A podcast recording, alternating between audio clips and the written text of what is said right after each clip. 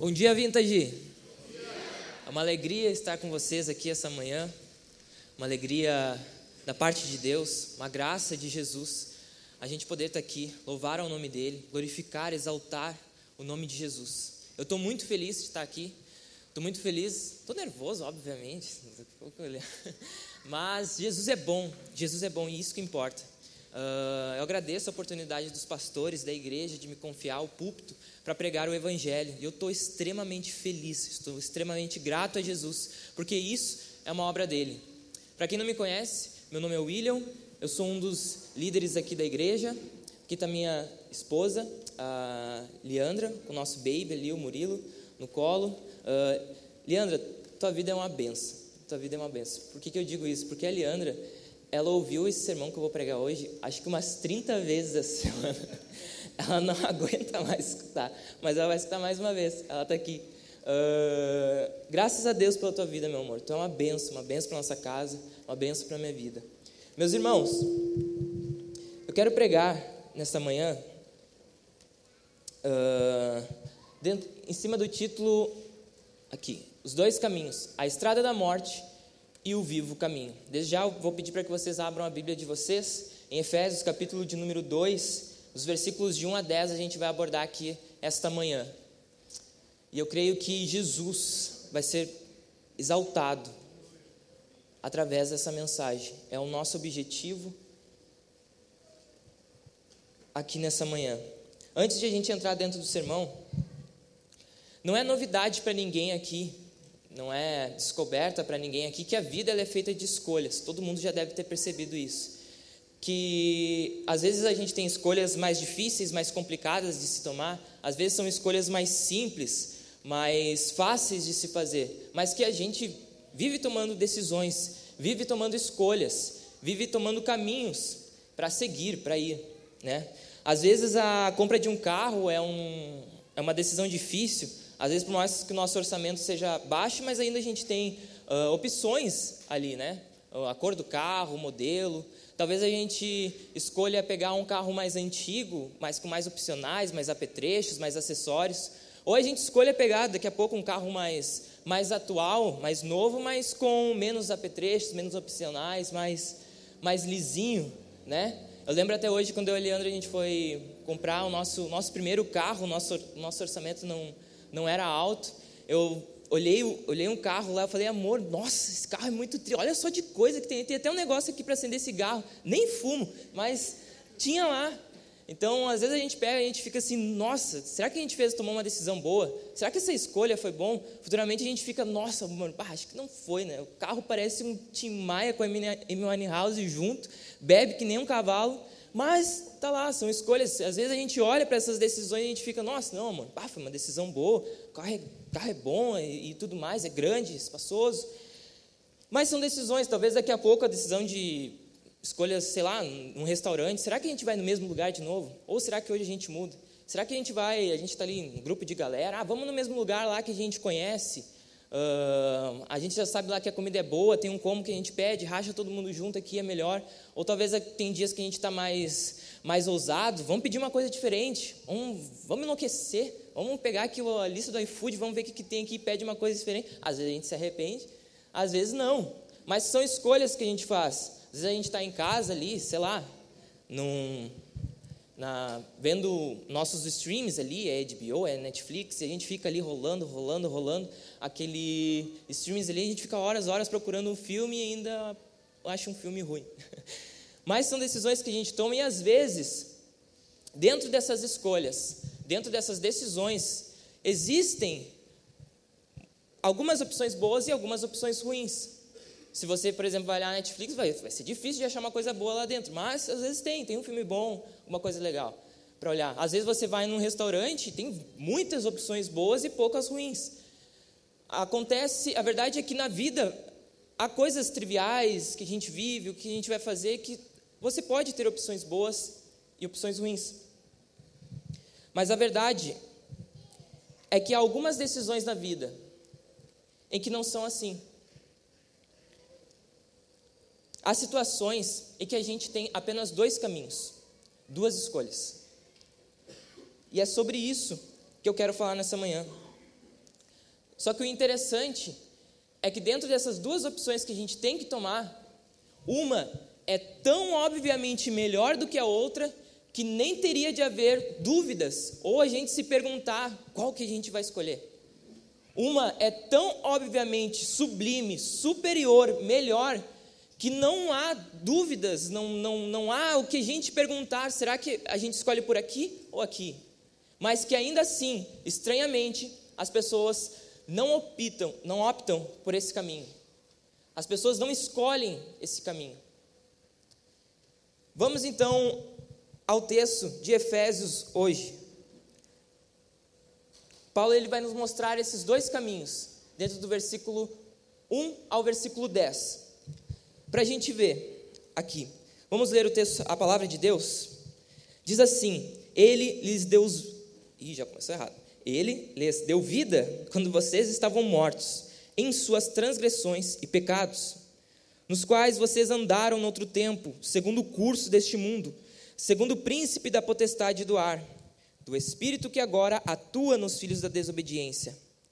Entre eles também nós todos andamos no passado, segundo as inclinações da nossa carne, fazendo a vontade da carne e dos pensamentos, e éramos por natureza filhos da ira, como também os demais.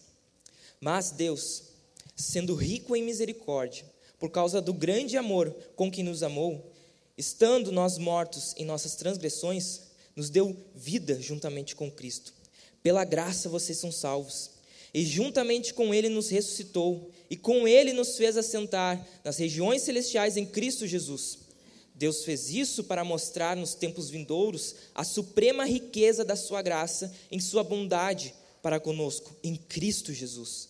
Porque pela graça vocês são salvos, mediante a fé, e isto não vem de vocês, é dom de Deus, não de obras para que ninguém se glorie, porque pois somos feitura dele criados em Cristo Jesus para as boas obras, as quais Deus de antemão preparou para que andássemos nelas.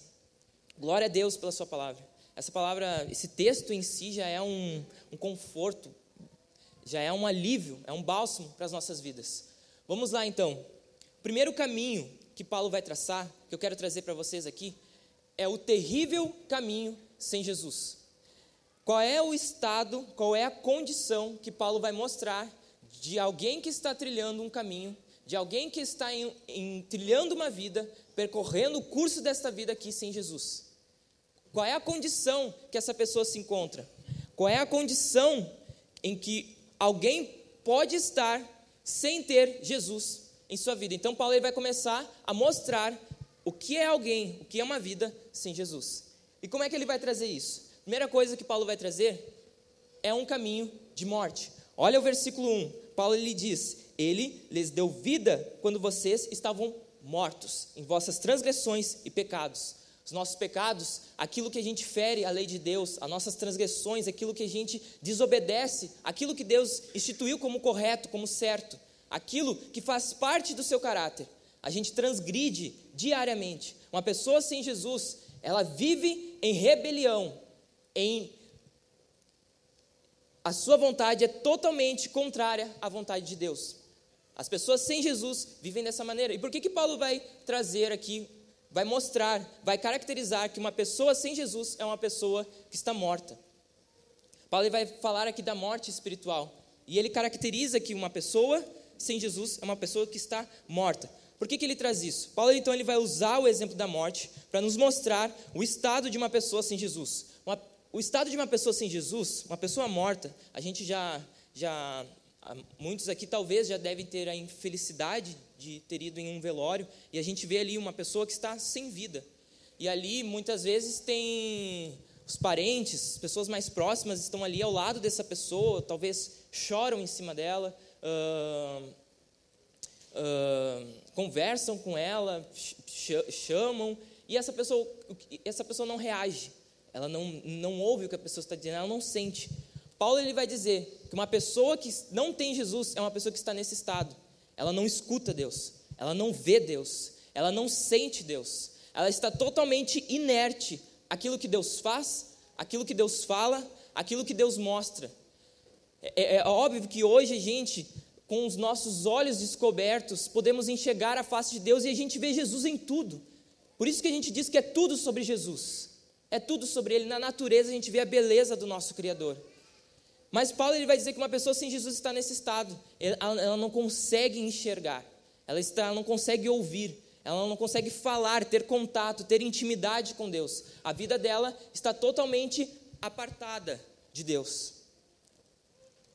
Isso nos traz uma algo muito importante que a gente tem que atentar. Uma pessoa que está morta, espiritualmente falando, ela não sente a dor do pecado. Ela não sente o que o pecado está fazendo com a vida dela. Isso é um alerta para nós. Por quê?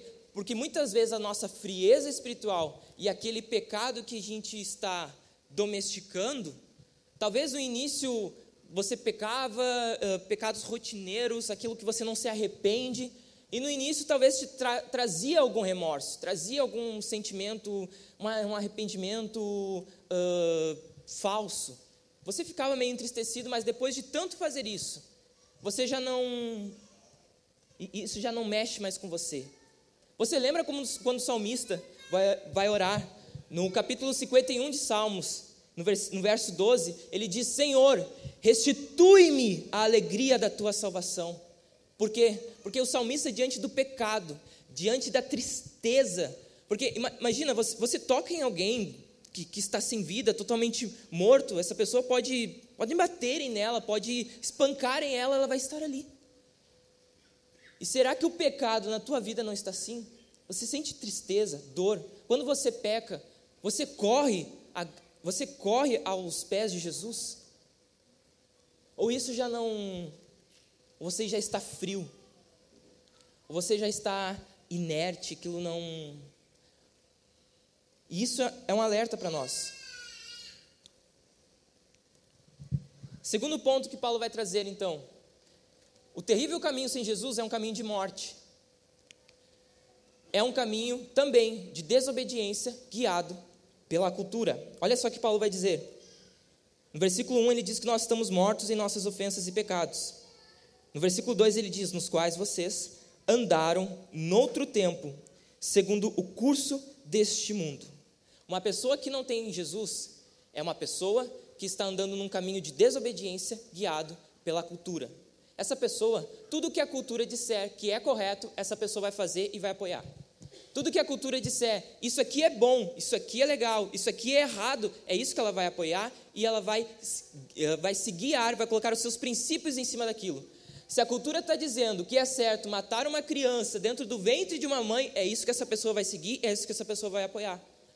Se a cultura está dizendo que é certo a gente colocar músicas totalmente impróprias, sexualizando uma criança de 3, 4 anos, com músicas de conotação sexual, se a cultura está dizendo que isso é correto, isso é certo, é isso que essa pessoa vai fazer. É isso que a pessoa vai apoiar. São pessoas totalmente. Se tu for conversar e perguntar o que, o que, que tu pensa sobre isso, ah, eu não sei, eu acho que, que é assim, eu nasci assim, uh, na minha família eu fui criado assim, e é assim que vai ser pessoas totalmente guiadas, pessoas totalmente cegas. Paulo vai dizer na carta aos Coríntios que o Deus desse século, que é o diabo, cega os olhos do entendimento dos incrédulos para quê? Para que não resplandeça neles a luz do evangelho, que é a glória de Cristo. Paulo ele está falando que o curso deste mundo é guiado por Satanás. A cultura, tudo isso que a cultura mostra, tudo isso está sendo guiado pelo diabo. Então, o que, que o diabo faz? Ele cega os olhos do entendimento das pessoas para que isso as pessoas apoiem, concordem, vivam, e seus princípios estão em cima disso. A vida delas é guiado em cima dessas coisas. Essas pessoas, elas não têm opiniões firmes. Essas pessoas, elas têm opiniões nitidamente guiadas.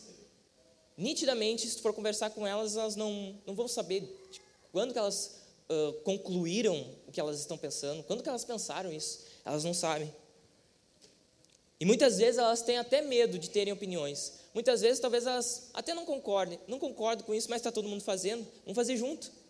É o que a maioria quer, né? É o que a maioria está fazendo, vamos fazer também.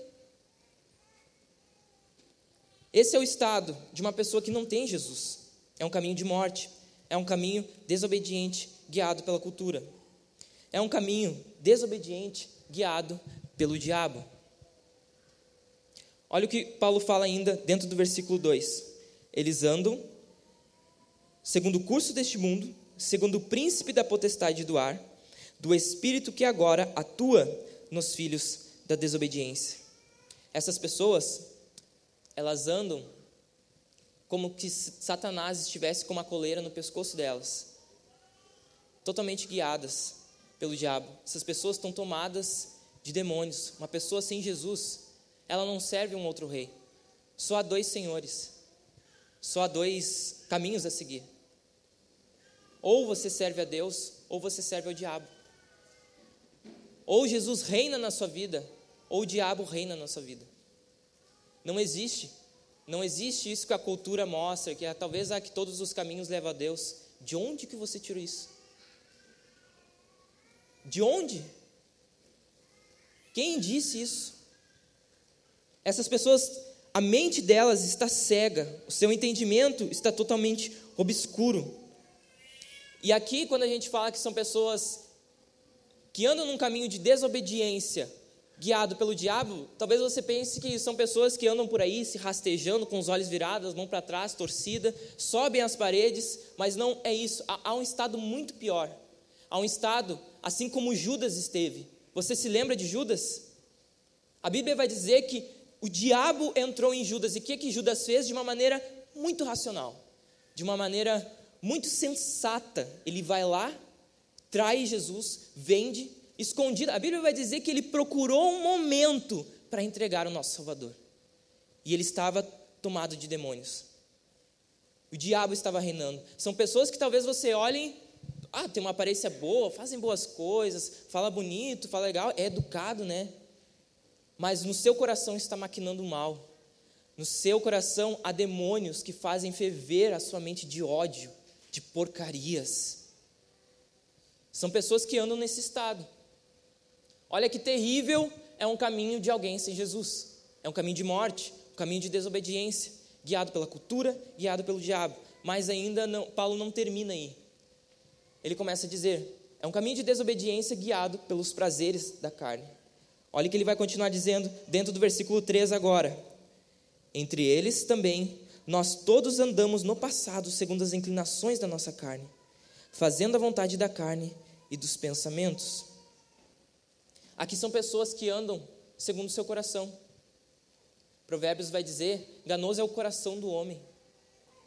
Mas ainda assim, tem pessoas que vivem, não tem compromisso com nada, não tem compromisso com a família, só vivem voltados, o centro da sua vida são seus desejos vivem para satisfazer aquilo que a sua carne anseia. Ah, já, já, já convivi num, num, colégio com amigos meus em que e, e, é, e, é, interessante de você ver como a carne ela é insaciável. Só uma coisa que preenche o vazio da alma humana e esse alguém é Jesus. Você pode tentar achar prazeres em todos os lugares da terra. Você pode viajar um mundo afora você pode atravessar o mundo e você não vai encontrar algo que preencha o vazio que você sente dentro de você. Só há uma pessoa, só há alguém, só há um Senhor que preenche de maneira completa e cabal, e esse alguém é Jesus. Então, são pessoas que já vi amigos meus satisfazendo de maneira tão loucamente os desejos da carne, em que eles começam, sei lá, vamos fumar uma maconha, vamos, vamos fazer isso, vamos se drogar aqui, se drogar ali. Ah, mas daqui a pouco já, já não está bom, né? Vamos fazer uma coisa mais forte, mas vamos misturar isso aqui, vamos começar a fazer outras coisas, vamos se enlouquecer, vamos, vamos e daqui a pouco parte para maconha, é cocaína, é o crack, e daqui a pouco é a morte. Não conseguem se segurar. E é assim uma pessoa que não tem Jesus. Uma pessoa não consegue satisfazer, talvez o, isso não esteja em, em drogas, talvez isso você esteja satisfazendo em outros lugares, é o seu emprego, talvez é a, é a, sua carreira profissional, você está tentando satisfazer, isso é a sua vida. Tira isso de você e você morre. Tira isso de você, você não tem, não tem sentido a tua vida. Paulo está dizendo que o, o caminho sem Jesus é um caminho assim, de desobediência, guiado pelos prazeres da carne. Isso é terrível. É terrível demais. E ele conclui o versículo, ainda dentro do versículo 3. E éramos, por natureza, filhos da ira, como também os demais. Paulo ele vai dizer que o fim desse caminho é a ira de Deus. O final dessa estrada, o final desse caminho é a fúria de um Deus santo e justo. Isso é terrível. Talvez você esteja pensando quando a gente tá, a gente vai retratando, vai dizendo aqui, vai, vamos, vamos uh, mostrando o que é uma pessoa sem Jesus, e talvez você pense, ah, o William deve estar tá falando, sei lá, de um, de um criminoso, de um serial killer. Talvez ele está falando de um cara que esteja na penitenciária de, de uma segurança máxima dentro de uma solitária. Mas não, Paulo está falando, retratando uma pessoa sem Jesus. Talvez você pense, bah, está forçando. Não é tão assim. Ah, não é tão ruim assim, será? Será que é? Será que o pecado é tão mal assim, a ponto de deixar uma pessoa nesse estado? A ponto de fazer isso com as nossas vidas? Será que. Eu acho que talvez Paulo está forçando um pouco. Acho que ah, Paulo está dramatizando um pouco o que é o pecado, a maldade, a magnitude que o pecado é. Talvez Paulo está, ah, sei lá, só, só para mostrar um argumento. E isso é bom a gente entender, isso é bom a gente saber. O quão mal o pecado é. O pecado feriu o nosso Salvador. O pecado fez com que o nosso Salvador suasse gotas de sangue em cima de, uma, de madeiro porque a fúria de Deus iria cair sobre ele. E olha só, se você ainda não está convencido de que o pecado, ou você, talvez antes, você tinha um temor de Deus em seu coração, mas agora você está frio, frio espiritualmente. Ah, o pecado não mexe mais, não, não, não te faz você dobrar os seus joelhos todos os dias diante de Deus pedindo misericórdia. Eu quero mostrar então o pecado, o mal sem par. E eu quero mostrar aqui sete demonstrações. Por que, que o pecado é a pior coisa que nós temos na humanidade? Porque o pecado é o pior mal, o pior mal que existe. Talvez você pense que o problema do Brasil são os políticos. Talvez você pense que o problema do Brasil uh, é a corrupção. Talvez você pense que o problema do Brasil é o crime organizado ou o crime desorganizado. Talvez você pense que o problema do Brasil é o presidente. Eu digo para vocês que o problema do Brasil é que o Brasil está cheio de pessoas corrompidas e caídas em pecado, de corações distantes desse Jesus que falamos. E eu quero trazer sete demonstrações por que o pecado é o pior mal que nós temos. Primeira delas, aquilo que luta e se opõe contra o maior bem deve ser o maior mal. O que, que se levanta todos os dias para que o maior bem, qual, qual é o maior bem que nós temos, se não Jesus? Qual é o maior bem que nós temos, se não Deus? A Bíblia vai dizer que a bondade de Deus chega aos céus. Não há ninguém que é melhor, é mais bom do que Ele. Agora, aquilo que se levanta e se opõe contra o maior bem Deve ou não deve ser o maior mal? O pecado todos os dias, ele é de uma maneira traiçoeira, nos tirando daquilo que é o maior bem da nossa vida, que é Deus. Aquilo que se opõe contra Deus e luta contra Deus em cima de um campo de batalha é o maior mal, e o pecado faz isso. Segundo ponto, aquilo que é inteiramente mal, não tendo bem nenhum em si, deve ser o maior mal. Você já parou para perceber? Não, não sei se já te contaram isso, mas que o pecado não tem bem nenhum em si. Assim como a gente diz que Deus ele é inteiramente bom, inteiramente perfeito, inteiramente misericordioso, bondoso, e não há nenhum mal nele, o pecado é totalmente o contrário. Não há nenhum bem no mal. O pecado nunca deveria ser uma opção.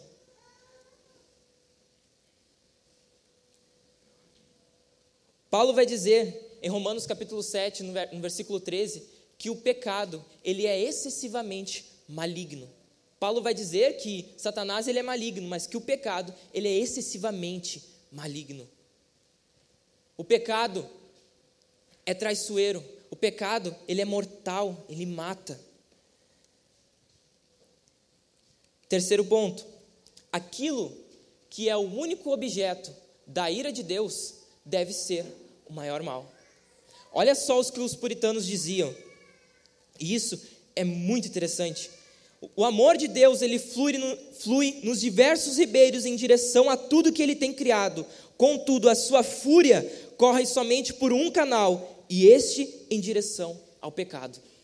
A fúria de Deus, a face da ira de Deus está por uma estrada, está trilhando um caminho, e esse caminho irá diretamente ao pecado. Por isso que é terrível o estado de uma pessoa que não tem Deus, que não tem Jesus. Não é, não estou dramatizando algo aqui. É uma pessoa que está na mira, está no alvo de um Deus santo, justo e bom. Quarto ponto: aquilo que separa a alma do bem maior deve ser o maior mal. O que, que Isaías vai dizer? Em Isaías, versículo 50, do capítulo 59, verso 2, Isaías diz: Mas a iniquidade de vocês fazem separação entre vocês e seu Deus, e os pecados que vocês cometem o levam a esconder o seu rosto de vocês, para não ouvir os seus pedidos. Essa é a má notícia. Que a iniquidade, o nosso pecado faz divisão, separa, nos separa de Deus.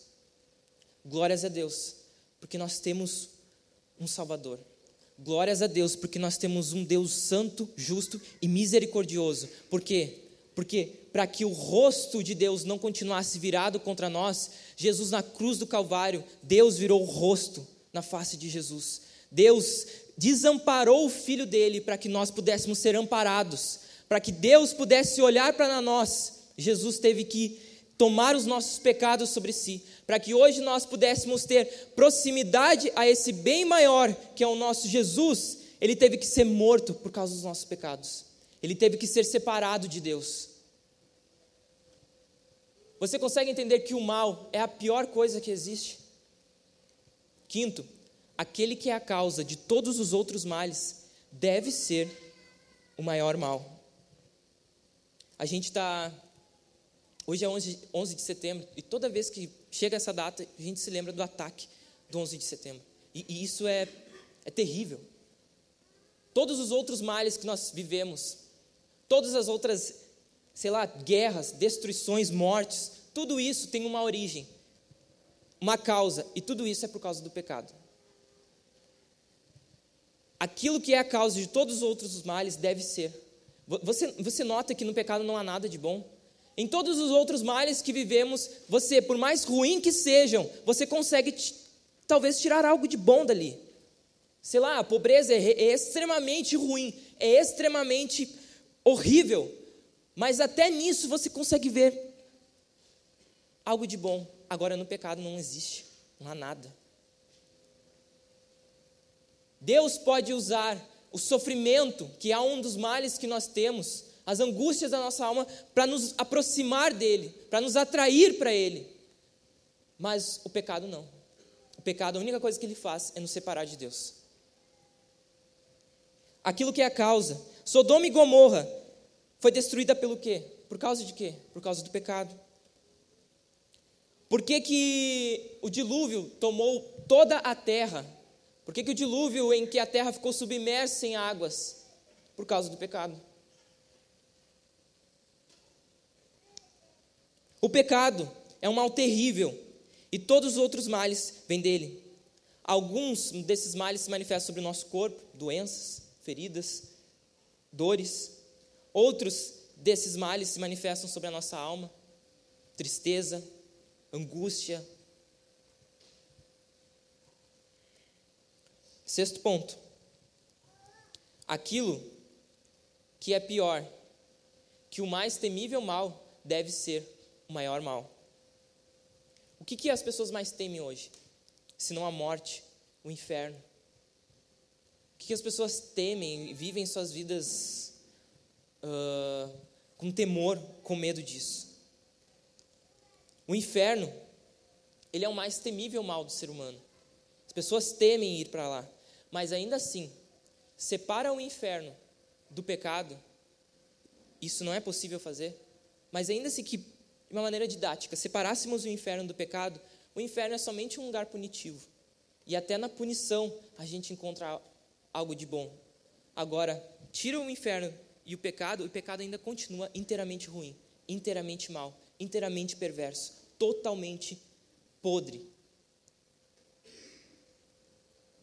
Agora, aquilo que causou a morte do maior bem deve ou não deve ser o maior mal? Aquilo que fez com que Cristo sofresse, aquilo que fez com que o nosso meigo, sublime, poderoso Salvador sofresse, deve ou não deve ser o maior mal? Eu lembro de um hino da harpa, da harpa cristã que eu amo muito, acho muito bonito. Eu acho que é o número 16, que diz assim: que foi na cruz, foi na cruz, onde um dia eu vi meus pecados castigados em Jesus. Mas foi ali, pela fé, que meus olhos abri. Isso é glorioso, isso é bendito. Esse hino ele vai dizer assim: Mas um dia senti meu pecado e vi sobre mim a espada da lei.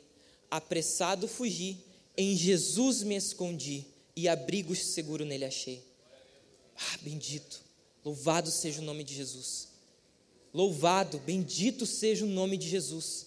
Você entende agora o quão grande, o quão maravilhoso, o quão bendito é a graça de Deus. Por que eu estou trazendo tudo isso? Pá, que, que, que, que chato. Pá, o William vai ali e traz tudo isso, o cara quando tem uma oportunidade de falar uma coisa boa, o cara vai trazer só, só coisa ruim. Mas para a gente entender o quão precioso é o perdão de Deus, a gente precisa entender qual é a magnitude do mal em que Ele nos perdoou. Para a gente entender a misericórdia de Deus, a gente tem que entender por que, que Ele foi misericordioso, o que, que nós fizemos os pecados que castigaram o nosso Cristo na cruz eram os nossos pecados. Jesus morreu pelos teus, pelos meus pecados. Agora, provavelmente, e, e, isso que isso que é me, me, eu fico com uma pulga atrás da orelha. Jesus é ou não é o bem mais precioso que nós temos? Olha o que Jesus sofreu, olha o que Jesus passou para que eu, eu, e você pudéssemos estar diante da presença dEle, para que nós não pudéssemos estar afastados da presença dEle, para que nós pudéssemos ter intimidade com Jesus, para que nós pudéssemos falar com Ele e Ele nos escutar, para que as Suas mãos não estivessem mais apartadas de nós, mas estendida a nós. O que Jesus teve que passar, encarar o cálice da ira de Deus para que nós pudéssemos tomar da água da vida. Agora, se Jesus é ou não é o nosso maior bem, se Jesus realmente ele é o maior bem que nós temos aqui nessa terra, eu fico com uma eu fico pensando aqui, porque se eu falar aqui, talvez da sua mãe, você falar mal da sua mãe aqui em cima, você talvez nunca mais vai falar comigo. Você, você nunca mais vai ouvir o que eu, que eu disser, uma pregação minha ou o que eu falar. Se eu falar da, talvez da sua esposa, você provavelmente vai subir para cima de mim, vai querer espancar, me espancar, me matar. Agora, muitas vezes eu vejo pessoas que estão difamando o nome de Jesus, estão difamando a pessoa de Cristo. E tem gente que consegue ficar apático a isso. Estão falando do nosso meigo Jesus, do nosso meigo poderoso Salvador. Não há, meus irmãos, como ficar calado diante disso. Ele é o maior bem que nós temos. Ele deve ser pregado. Vamos lá, vamos continuar. Jesus, um Deus bondoso. Essa é a boa notícia. A má notícia, nós estamos caídos em nossos delitos e pecados. Olha o que Paulo vai dizer, e isso que é mais é, é glorioso. Esses primeiros versos do capítulo do versículo 4 do capítulo 2, isso aqui divide, é, é a divisão da nossa vida. É, é, é isso que faz, é, é, como se fosse, como Vitorino Silva vai dizer, é um, é um raio de luz entre as sombras. Nós estamos mortos em nossos delitos e pecados. Estamos afastados de Deus, andamos segundo as inclinações da nossa carne, fazendo a vontade da carne dos pensamentos, somos filhos da ira por natureza. Não é o que a gente faz que nos torna alvos da ira de Deus. Não, por natureza. Desde que você nasceu, a gente já nasce nesse vale da sombra e da morte. A gente já nasce e um alvo está sobre a nossa cabeça que é a ira de Deus. Desde que a gente nasce. Agora, diante de tudo isso, diante de tudo que a gente é, Deus faz algo. Paulo ele traça, ele coloca, você é isso, isso, isso, isso, mas Deus fez algo. Nós éramos isso, isso, isso e isso, mas Deus fez alguma coisa. Louvado seja o nome de Jesus. Bendito seja o nome de Deus. Mas Deus fez algo. Mas Deus, sendo que rico em misericórdia, por causa do grande amor com que nos amou, estando nós mortos em nossas transgressões, nos deu vida juntamente com Cristo. Pela graça vocês são salvos. E juntamente com Ele nos ressuscitou, e com Ele nos fez assentar nas regiões celestiais, em Cristo Jesus.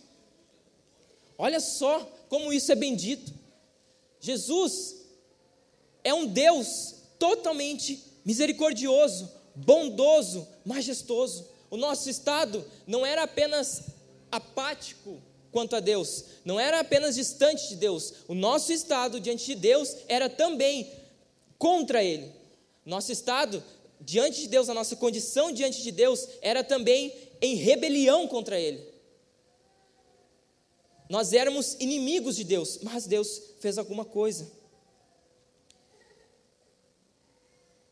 Mas Deus, que é rico em misericórdia, agora Ele coloca, nos coloca no novo e vivo caminho.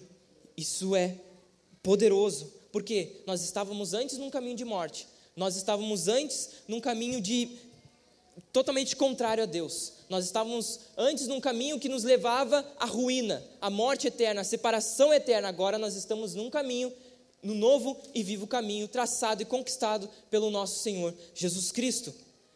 Antes que era um caminho de desobediência guiado pelos prazeres da carne, guiado pela cultura, agora é um caminho de obediência guiado pelo Espírito Santo. Jesus disse que eu vou ir para o Pai, mas não vos deixarei sós, darei a vocês o Espírito Santo. Nós temos o Espírito Santo de Deus dentro de nós, para nos colocar, para nos manter, para nos motivar a estar nesse caminho. O que antes era um caminho de obediência, de desobediência guiado pelos prazeres da carne, pela cultura, agora é um caminho de obediência guiado pela sua palavra. A palavra de Deus não é mais para nós um livro chato. A palavra de Deus não é para nós um, um, somente um manual, manual, manualzinho de regras. A palavra de Deus é um manancial de graça para a nossa vida. A palavra de Deus é como se o próprio Deus, como o pastor Daniel falou aqui essa manhã, como se o próprio Deus estivesse falando com nós. É isso que a palavra de Deus é para nós.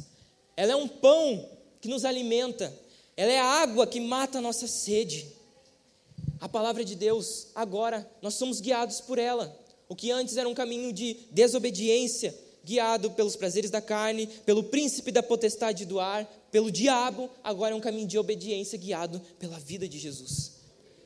Perceba, meus irmãos, Jesus não somente morreu por nós, Jesus viveu por nós. A vida de Jesus agora é colocado dentro da teologia, nós vemos isso como uma justificação. Toda a vida perfeita de Jesus, plena, completa, totalmente suficiente, que agrada ao Pai, é colocada em nossa conta. E a toda a nossa vida ruim agora é colocada na conta de Jesus. A nossa vida é guiada agora pela vida de Jesus. O que ele fez, o que ele faz ainda, como ele é, como ele age, é isso que nós fazemos, é isso que nós guiamos, nós nos guiamos. A vida de Jesus. Jesus não morreu somente para nos. Aí a gente vê algo glorioso dentro das Escrituras, que Jesus não morreu somente para possibilitar uma salvação. Jesus morreu para nos salvar. A obra de Jesus é completa. Ele não salva você e te larga. Vai lá, vai lá, campeão, vai, vai até o final, segue firme aí, até o final, hein? Não, Jesus, ele nos salva e ele nos, man, ele nos mantém dentro desse vivo caminho. Agora, o fim desse caminho não é mais a face da ira de Deus. o fim desse caminho é a face da glória de Jesus.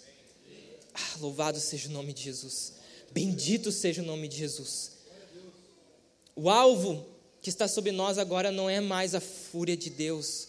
O alvo que desce sobre nós agora é o amor de Deus.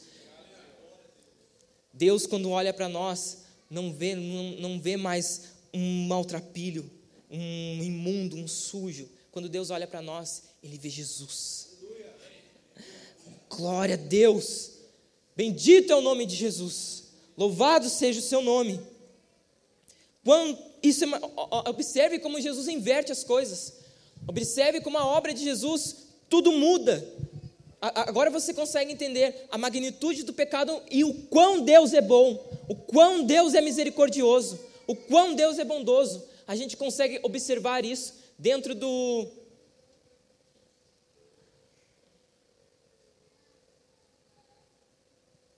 O que, que eu fiz aqui?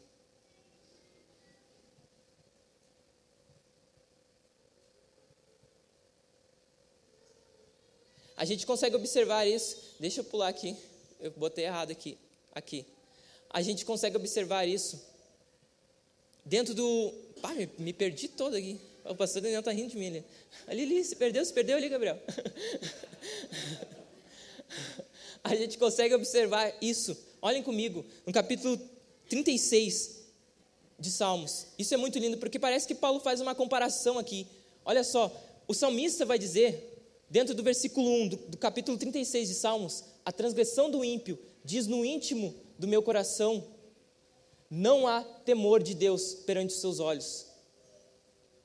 Não. Bah, gente, me perdoe. Deixa eu abrir Salmo 36 aqui. Senhor Jesus.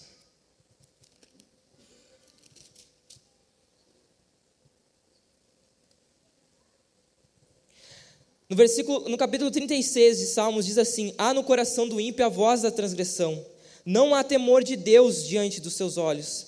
No verso 2 ele diz: Porque a transgressão o lisonjeia aos seus olhos. Ele diz que a sua iniquidade não há de ser descoberta, nem detesta. As palavras da sua boca são maldade e engano. Deixam de lado o discernimento e a prática do bem. No seu leito ele planeja maldades. Detém-se no caminho que não é bom e rejeita aquilo que é mal. Observe que o salmista está retratando aqui alguém que não, não tem Jesus, que anda dentro desse caminho que é mal, que é ruim. No seu coração ele planeja maldades, no seu coração ele planeja uh, ódio. Olha como é interessante no versículo 1 que ele diz: Ah, no coração do ímpio a voz da transgressão. Não é parecido com o que Paulo vai dizer em Efésios 2, no primeiro versículo? Que a, a, nós estamos mortos em nossos delitos, em nossas transgressões e pecados a voz, o pecado grita no coração do ímpio, o pecado grita no coração de alguém que não tem Jesus, e é isso que a pessoa segue. A voz da transgressão, a voz do pecado é o que guia a vida dessa pessoa. Agora no versículo 5, no verso 5 do Salmo 36, Davi ele vai dizer assim: A tua misericórdia, Senhor, chega até os céus, a tua fidelidade vai até as nuvens, a tua justiça é como as grandes montanhas. Os teus juízos são como um abismo profundo. Tu, Senhor, preserva as pessoas e os animais. Como é preciosa, Senhor, a tua misericórdia. O salmista consegue enxergar a misericórdia de Deus, o amor de Deus, aqui às vezes traduzido por benignidade, a bondade, a misericórdia, o amor de Deus chega, ultrapassa os céus. Isso é lindo. Ele continua dizendo: como é preciosa, ó Deus, a tua misericórdia. Por isso os filhos dos homens se acolhem à sombra das tuas asas. Fartam-se da abundância, da, da abundância da tua casa, e na torrente das tuas delícias lhes dá de beber. Pois em, em ti está a fonte da vida. Na tua luz vemos a luz. Parece com o que João escreve, né? Ele estava, aquele que estava aqui, que era Jesus, era a luz, e a luz era a vida dos homens. Estende a tua misericórdia aos que te conhecem, e a tua justiça aos retos de coração. Não deixe que os pés dos soberbos me esmaguem, nem que a mão dos ímpios me obrigue a fugir. Tombaram os ombreiros da iniquidade, foram derrubados e não conseguem mais se levantar. Glória a Deus, porque Cristo sobre si, ele derruba todo o poder da morte. Porque Cristo, através de Jesus, ele derruba todo o poder do pecado. E Cristo, através da sua obra vicária totalmente suficiente, ele derruba todo o poder que o pecado tinha sobre nós. O pecado não tem mais poder, força sobre nós. Por quê? Porque agora nós estamos em Cristo. É isso que Salmo 36 diz. Agora, vamos ver no versículo 7.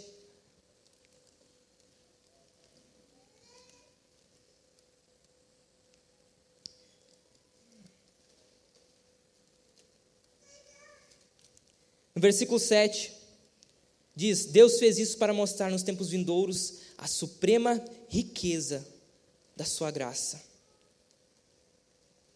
E nos fez assentar nas regiões celestiais. Deus fez isso para mostrar nos tempos vindouros a suprema riqueza da sua graça em sua bondade para conosco em Cristo Jesus. Deus, ele é um Deus rico, muito rico em misericórdia.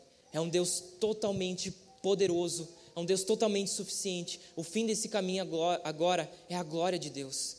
Tudo isso, em, em tudo isso, em, em todas essas coisas que Deus fez, o final disso é que o nome de Jesus seja glorificado. O final disso é que o nome de Jesus esteja acima de todo o nome. O nome de Jesus é exaltado. Agora, esse é um caminho percorrido pela fé. No versículo 8 diz assim: Porque pela graça de vocês, porque pela graça vocês são salvos mediante a fé. Isso não vem de vocês, é dom de Deus. Até a fé que nós temos para crer em Jesus não vem de nós, vem de Deus. Você tem noção? Deus não somente possibilita a salvação e diz para a gente ali, todo caído, todo, todo errado, diz ali: vai lá, crê em mim agora. Vai lá, te levanta aí, não, Deus, Ele nos dá vida. Através da vida que Ele dá, através do Espírito Santo, Ele coloca fé em nós. Agora a gente consegue olhar para Deus e crer nele. Agora a gente consegue olhar para Jesus e crer em Deus. E crer em Jesus. Até a fé que nós temos para crer em Deus não vem de nós, vem de Deus. Um caminho agora não conquistado por obras, mas para as boas obras. Olha o que Paulo diz no versículo, no versículo 10: Pois somos feitura dele, criados em Cristo Jesus, para as boas obras, as quais Deus de antemão preparou para que andássemos nela. Isso é lindo, isso é glorioso. Até o que a gente faz aqui. Olha como não há mérito algum humano na obra de Jesus. O que a gente faz aqui, se eu estou aqui pregando, se os músicos estão aqui tocando, cantando, se você está aqui louvando ao nome de Jesus, você não tem mérito nenhum nisso. Deus preparou de antemão. Paulo aqui, no primeiro capítulo, ele vai dizer que, uh, que antes da fundação do mundo, Deus nos escolheu nele para sermos santos e irrepreensíveis diante dele em amor. Antes da fundação dos séculos, antes que o mundo fosse criado, o Cordeiro já tinha sido morto pelas nossas vidas. Jesus já tinha se entregado por nós. A obra de Jesus ela é totalmente suficiente, poderosa para nos salvar. Em tudo isso, Deus é glorificado. Aqui Paulo ele vai dizer que nós, que nós somos feitura de Deus. Esse termo, feitura, uh, no grego, e eu não vou dizer aqui qual é a palavra, porque eu não sei falar grego, mas que há uma conotação muito interessante, que é como se fosse um quadro. É como se Deus nos pintasse. O Dé pinta aqui, o Dé sabe como é a, a, o cuidado que tu tem que ter numa obra de arte. O cuidado que você tem que ter quando você está pintando. O cuidado, o amor que você tem que colocar ali a, a atenção, o cuidado que você tem que colocar para pintar, para escrever um poema. Agora Paulo está dizendo que nós somos feitura de Deus, criados em Cristo Jesus. Como isso é glorioso! Nós somos um quadro pintado pelo nosso Salvador. Ah, isso é incrível, isso é glorioso. Bendito seja o nome de Jesus, porque em tudo isso Deus é glorificado. Irmãos, quando o débito parece pequeno, nós estamos prontos, aptos a subestimar o perdão. Quando a dívida é pequena, sei lá, estou devendo cinco reais para o Gabriel, o Gui vai ali, não, meu, deixa que eu pago para ti, beleza. Agora, quando o débito é grande, quando a dívida é alta, a gente dá valor ao perdão. O nosso débito diante de Deus. E, e aqui há, há algo que as pessoas precisam entender o que Jesus fez na cruz. Jesus não pagou algo ao diabo. O diabo não tem poder de nada. A nossa dívida não era com o diabo, a nossa dívida era com Deus. Deus derramou exatamente o sangue suficiente para pagar toda a dívida nossa diante de Deus. Quando o pecado parece excessivamente maligno, isso faz com que a gente valorize a misericórdia e apreciamos o perdão de Deus. Quando o pecado é visto, meus irmãos, como o pior mal, o maior mal que nós temos, a misericórdia de Deus é vista como o maior bem que nós podemos ter. A misericórdia de Jesus, agora nós conseguimos enxergar, isso é o maior bem. E isso é, é, é, é, a coisa mais preciosa que nós podemos ter. Esse é o nosso maior problema. Essa é a nossa, essa é a nossa solução. Jesus é, um, é, o único caminho que nós podemos trilhar, que nós vamos conseguir ver a face de Deus. Entenda, não há um outro caminho a não ser o nosso Salvador Jesus Cristo. Uma vez eu estava evangelizando uh, uns amigos meus, tempo de mocidade. A gente, um amigo meu, o Léo, ele estava conversando, sabe? A gente evangelize, sai louco aí, nem uns pabrados. E aí ele chegou numa mulher e disse assim: Posso te falar de Jesus? E a mulher disse assim: Não, eu tenho Deus no coração, não preciso de Jesus. Como assim? Não, não, não precisa, não, não preciso de Jesus, eu, eu tenho Deus já, Deus está Deus, está no meu coração. Como? Não há um caminho se a chegar a Deus, a não ser pelo caminho vivo, o único e vivo caminho que é Jesus. Ele é o caminho, Ele é a verdade, Ele é a vida. Somente Ele leva ao Pai. Somente por Ele nós podemos nos achegar. Através da morte dele, através do sangue vicário da cruz, o, réu, o véu foi rasgado de cima a baixo, e agora nós podemos ter acesso à presença de Deus. O rosto de Deus não está mais virado para nós, o rosto de Deus agora está ao nosso favor por causa do sangue de Jesus. Bendito seja o sangue de Jesus. Essa misericórdia é a mais pura de todas as misericórdias, de tudo que nós podemos ter. Deus pode, meus irmãos, dar todas as coisas. Deus pode dar tudo para você, riquezas. Deus pode dar todas as coisas, bens materiais, mas ainda assim odiar. Uma pessoa pode ser rica, poderosa, mas ainda assim o ódio de Deus está sobre ela. Ricos podem ter grandes posses, doutores podem ter grande inteligência entendimento, eruditos podem ter eloquência, um homem pode agir de maneira perversa e ainda assim prosperar. Essas coisas, elas não são realmente ruins ou realmente boas. Essas são as coisas que Deus dá pelo seu, pela sua graça comum. Agora há uma graça especial há um favor, e esse favor vem das entranhas do amor de Deus. Esse favor, como Paulo vai dizer, é a causa de nós sermos escolhidos por Deus. Essa misericórdia é a mais autêntica de todas. Não houve nada para obrigar Deus a fazer isso. Não houve nada que nós pudéssemos adquirir. Todas as nossas orações, todas as nossas lágrimas, todas as nossas obras, tudo que a gente faz, não poderia pagar o preço de um, um pecado sequer. Se dependêssemos de tudo que a gente sofre, se dependesse de tudo que a gente faz, de todas as nossas lamúrias, de tudo que a gente passa, nem tudo pode botar o, o, o, as obras de, de todos os crentes que tiveram, que fizeram coisas sobrenaturais. Nada dessas obras pode comprar o pecado, pode pagar o preço do pecado. Se pudéssemos chorar todas as lágrimas quando pudéssemos chorar, isso não seria suficiente.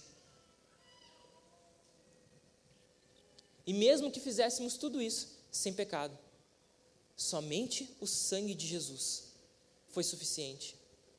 Somente Deus pôde quitar toda a nossa dívida. Essa é a boa notícia. Essa é a boa notícia. A má notícia, nós estamos em um mundo totalmente perverso, dominado. Você está, talvez hoje você pensa que, cara, o que, que eu faço? Eu estou no caminho, estou longe de Deus. Se renda a Jesus. Agora, qual é a sua escolha? O que, que você vai fazer diante disso? Eu falei no início aqui, né? que a gente faz, toma várias, várias escolhas, várias decisões. Mas a verdade é que a compra de um carro, depois você trabalha e compra outro, isso não é importante. E num restaurante, comer uma comida ruim, ah, depois troca, vai num outro restaurante outro dia. Agora, essa escolha tem uma consequência eterna. Essa escolha tem um, vai te trazer uma consequência não somente para essa vida, mas para a próxima. Entenda, você pode estar ser abençoado neste mundo, mas você pode ser maldito no mundo por vir. Deuteronômio 30, 19 diz assim: Os céus e a terra tomo por hoje, tomo hoje por testemunhas contra vós, de que tenho proposto a vida e a morte, a bênção e a maldição. Escolhe, pois, a vida, para que te vais bem, tu e a tua descendência, e vivas. Talvez você ache que seu pecado é grande demais para Jesus perdoar. Vezes você acha que seu pecado é não, ah, isso aqui que eu fiz, William, ah, isso aqui não não tem mas não há pecado maior. Não pode haver mais mal que Deus não possa cobrir. Não, não pode haver mais mal do que em Deus há misericórdia. Deus tem mais misericórdia do que você tem maldade em você. A graça de Deus pode cobrir multidões de pecados. E ela está aqui. Jesus está aqui essa manhã. Essa é a boa notícia, meus irmãos. Essa é a boa notícia. Jesus está aqui. A sua graça está aqui. Por que, que eu trouxe tanto sobre, sobre o pecado? O que isso, por, por que, que isso acontece? Porque a gente precisa entender. Se eu não falasse isso, seria apenas uma, uma graça barata. Mas a gente precisa entender a dimensão. E entendendo isso, a gente vê como Deus é bom. Isso faz com que a gente gaste as nossas vidas diante de Deus. Isso a gente faz com que a nossa vida, isso faz com que a notícia, você lembra quando José recebe a notícia do anjo?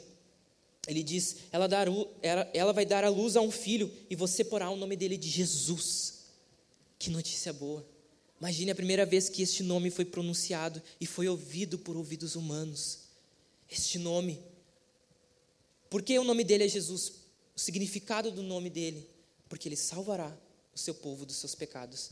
Essa é a melhor notícia que nós temos. Essa é a melhor notícia que nós temos. Bendito seja o nome de Jesus. Louvado seja o nome de Jesus. Nós estamos aqui essa manhã porque Jesus um dia esteve na cruz por nós.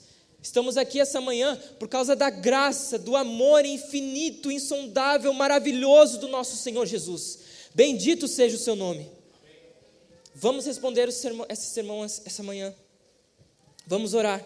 Eu peço que você incline a sua cabeça, vamos orar a Jesus. Senhor, muito obrigado, porque a tua graça, a tua bondade é colocada sobre nós aqui. Obrigado, Jesus, meu meigo, meu precioso Salvador. Tu és tudo o que de mais nós, de melhor que nós temos aqui, Senhor. Muito obrigado, porque um dia, Senhor, o Senhor não olhou para os nossos pecados, porque um dia o Senhor desceu aqui, Senhor. Um dia o Senhor pegou tudo, os trapos que nós tínhamos, Senhor, o Senhor nos juntou. Muito obrigado, Senhor Jesus, porque o Senhor foi fiel, como diz a Bíblia, Senhor. O Senhor, tendo nos amado, o Senhor nos amou até o fim. O Senhor derramou até a última gota de sangue pelas nossas vidas. Eu te louvo, Senhor Jesus, bendito seja o teu nome, louvado seja o teu nome, Senhor Jesus, pela tua maravilhosa, pela tua poderosa graça, Senhor Jesus. Muito obrigado, Senhor Jesus. Muito obrigado por tudo que o Senhor tem feito. Muito obrigado porque até aqui, Senhor, teu Espírito Santo tem nos mantido, Senhor, tem nos deixado de em pé. Muito obrigado, Senhor Deus. Bendito, louvado seja o teu nome. Que a nossa vida essa semana, Senhor, reflita isso. Que a nossa vida essa semana, Senhor, reflita a tua graça, a tua bondade. Que nós venhamos, Senhor, falar desse amor. Em nome de Jesus, aplica essa palavra aos nossos corações. Em nome de Jesus eu oro. Amém e amém.